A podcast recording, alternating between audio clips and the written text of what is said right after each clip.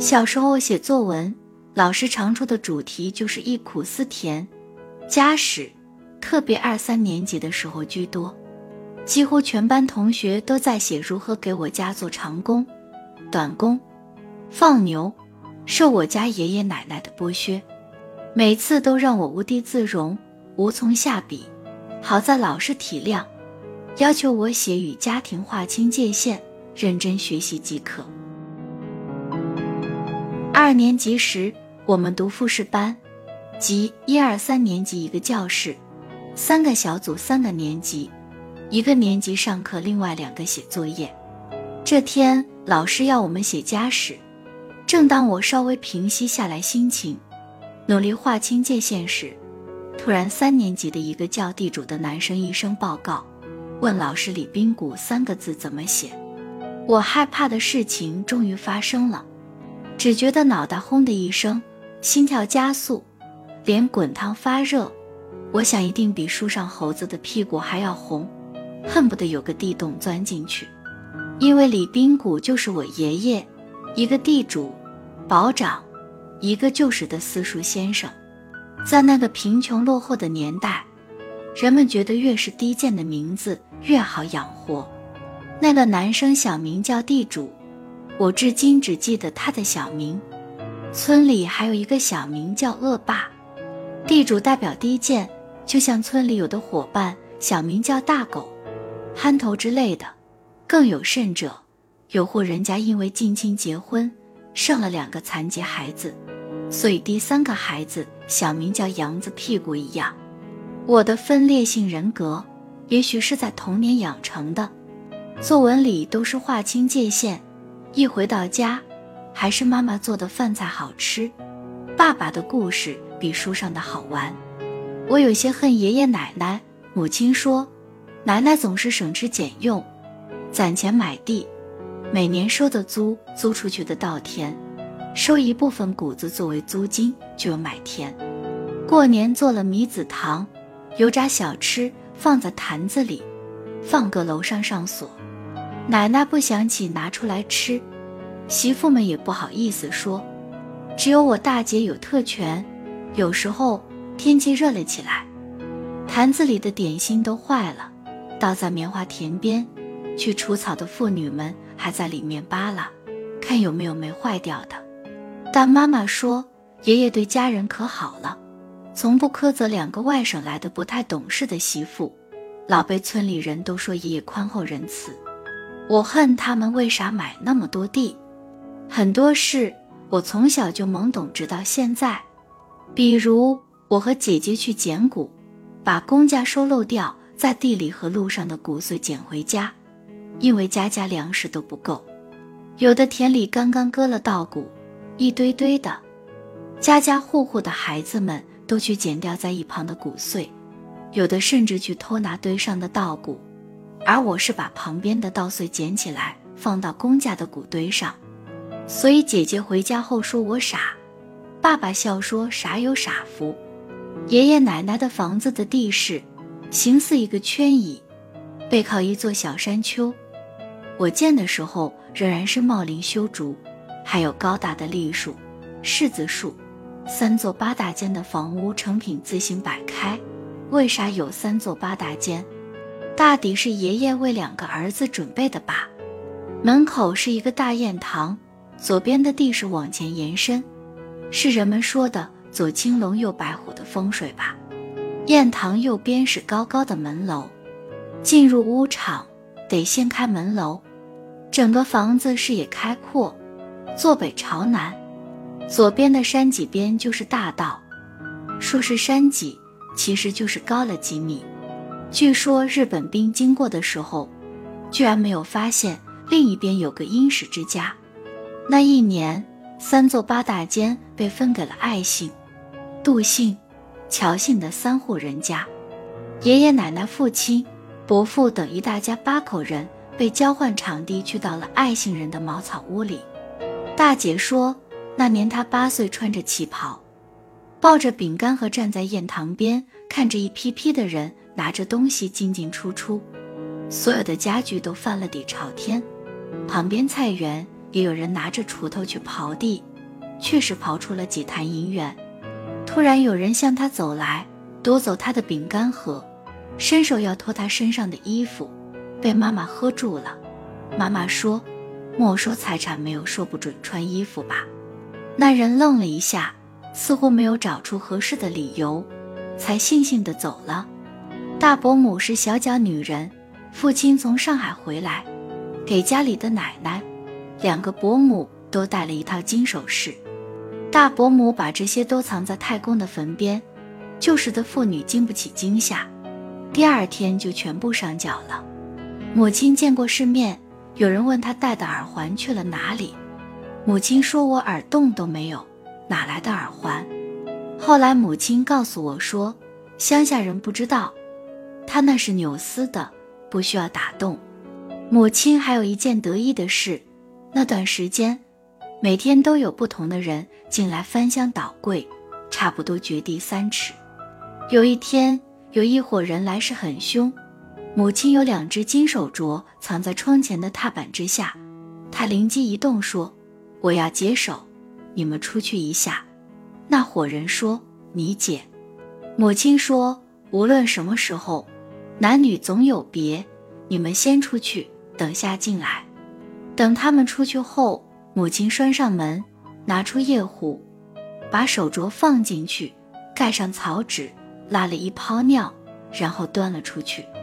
小爱大我八天，我们正好是同班同学，同窗好友。他出生在我爷爷奶奶的屋子里，我出生在他爷爷奶奶的茅草屋里。那是我伯父，父亲搬过去之后又重新加建了的。每当起风下雨。我和妈妈吓得都要哭，生怕房子倒了。正如杜甫“茅屋为秋风所破歌”里“床头屋漏无干处，雨脚如麻未断绝”。我父亲也总能在任何我们感到悲痛欲绝的时候，表现出革命的乐观主义精神。他说：“大珠小珠落玉盘。”每次我和父亲畅想未来，小孩子总喜欢异想天开。父亲说。我们今后要做个大房子，房顶上还要有个水箱，不用挑水，再弄个发电机发电，不用点煤油灯。理想其实只藏在你见识过的世界里，而我日日出门抬头就看见对面刘家的瓦房。我幼时的理想就是啥时候有个瓦房就好了。听到我们父女俩谈笑风生，母亲就说：“你们就白日做梦吧。”小爱的爸爸是个裁缝，家里常年有两个徒弟帮忙挑水、做饭、打扫卫生。小爱的妈妈性格温和，不太做事。我常去他家玩，有时还住在那里。我要费力抬腿才迈过那个石门槛。进门处是长方形的天井，天井的前部分有个屏风隔断，再有一波栀子花树，粗壮的枝干。一人多高的植株，想是年代久远了。屏风后面的天井边分布有八间房屋，进门左边是厨房，房间里有木质阁楼，花格的木窗和雕花木门。小爱说：“你爸爸妈妈也在这里住过。”小爱家是右边那座八大间，中间那座分给了杜家。我见到的时候，已经成了简陋的三间普通瓦房。杜家男人犯事坐牢，为了一家老小生活，拆除原来的老屋，卖掉了粗大的屋顶、瓦片、青灰砖，只建了三间小瓦房。左边的乔家更是破烂不堪，没有了一点像小爱家的那个老屋模样，斑驳的土墙上留有标语的痕迹。乔家大儿子去给人做了上门女婿，留下一个走路一拐一切的残疾小儿子，口齿也不太利索。后来去给爷爷上坟，经过他家，看见又多了两个孩子，一个残疾儿子和一个只上了三年学的女儿。他家成了村里为数不多的低保户。小爱家有两个哥哥，高大魁梧，大哥高中毕业。是我们小学的老师，我们一年级的班主任佘老师是个漂亮的军嫂，白里透红的脸颊上，笑起来有两个酒窝，对小爱格外好。二年级的时候，小爱的大哥被抓走了，判了三年，据说是破坏军婚。我喜欢小爱的妈妈，我俩常去屋后，偷偷用竹竿去戳树上的柿子，两个人才能抱住的柿子树上挂满了柿子。去捡橡子，高高的橡子树，脖子都快仰断才看到顶。不过他家的咸鸭蛋总是腌得发黑，不像我家还没等腌好就吃光了。况且我家只有鸡蛋没有鸭。改革开放后，我考上了重点初中，小爱成绩也不错，但是我们学校才考上了两个人，另一个人不是他，再去他家玩。他妈妈总给我们做荷包蛋吃，印象中我姐夫到我家时才有荷包蛋吃。他爸爸要他向我学习，给家里争个气。小爱复读了一年五年级，如愿上了我所在的学校。三年后，我稀里糊涂地跟在那些学霸后面，也上了县一中。再过了一年，小爱考到了三中。他爸爸说，人家能够考上一中。你再读一年初三，肯定也可以。于是，在我上高三的那年，我和小爱又成了一中的校友。学业的负担和同学圈的不同，我们之间少了来往。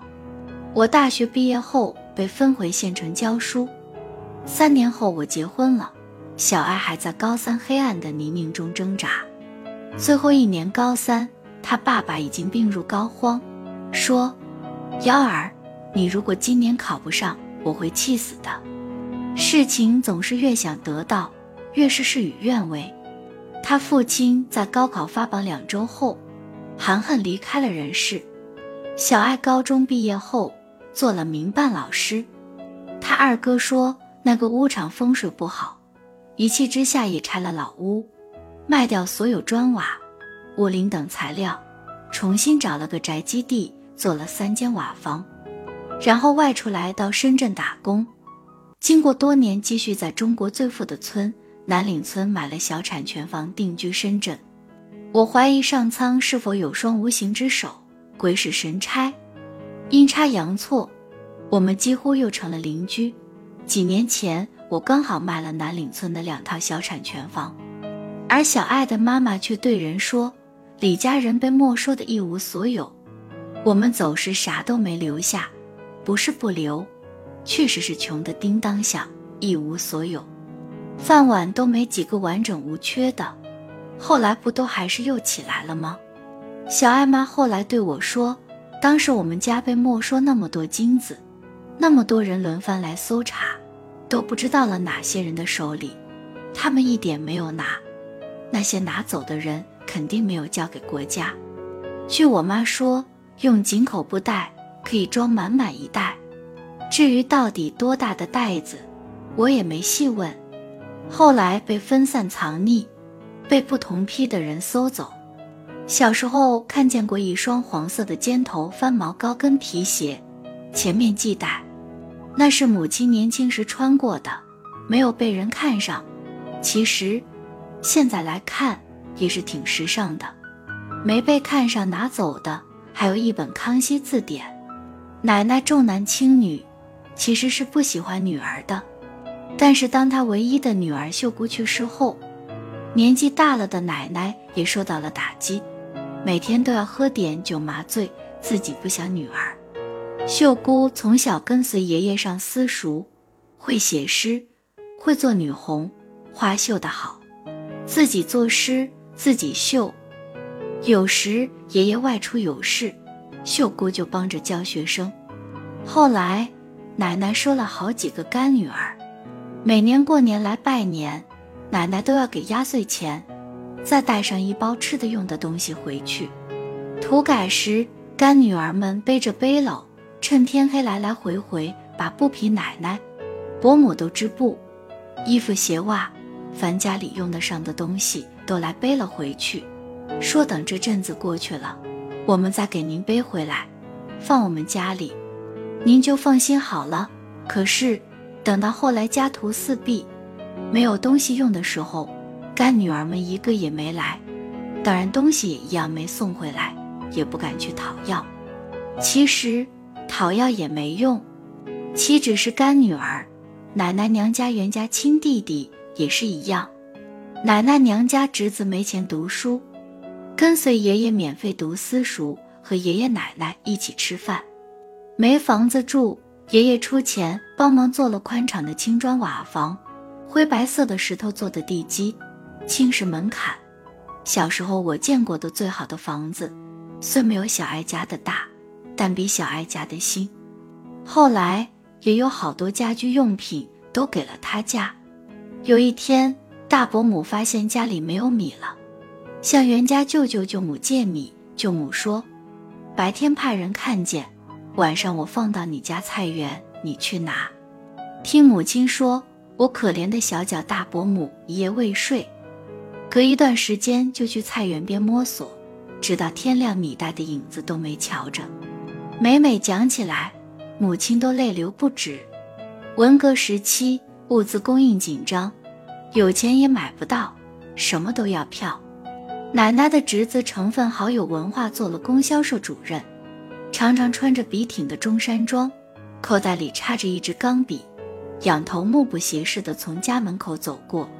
母亲本想要他帮忙弄点糖票或者其他生活物资的票的，话到了嘴边又咽了回去。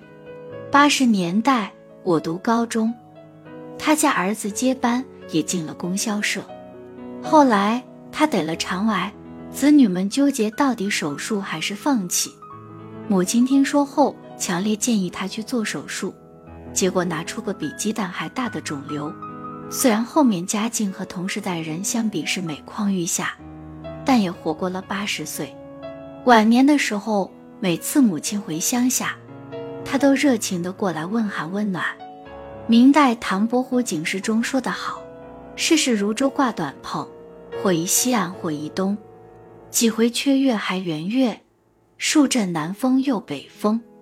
岁久人无千日好，春山花有几时红。人间三千事，淡然一笑间。无论是春和景明，波澜不惊，还是阴风怒号，浊浪排空，强倾急摧，我们都应不以物喜，不以己悲。闲云潭影日悠悠。物换星移几度秋，当穷且益坚，不坠青云之志。待来年春日，姹紫嫣红开遍，又分外妖娆。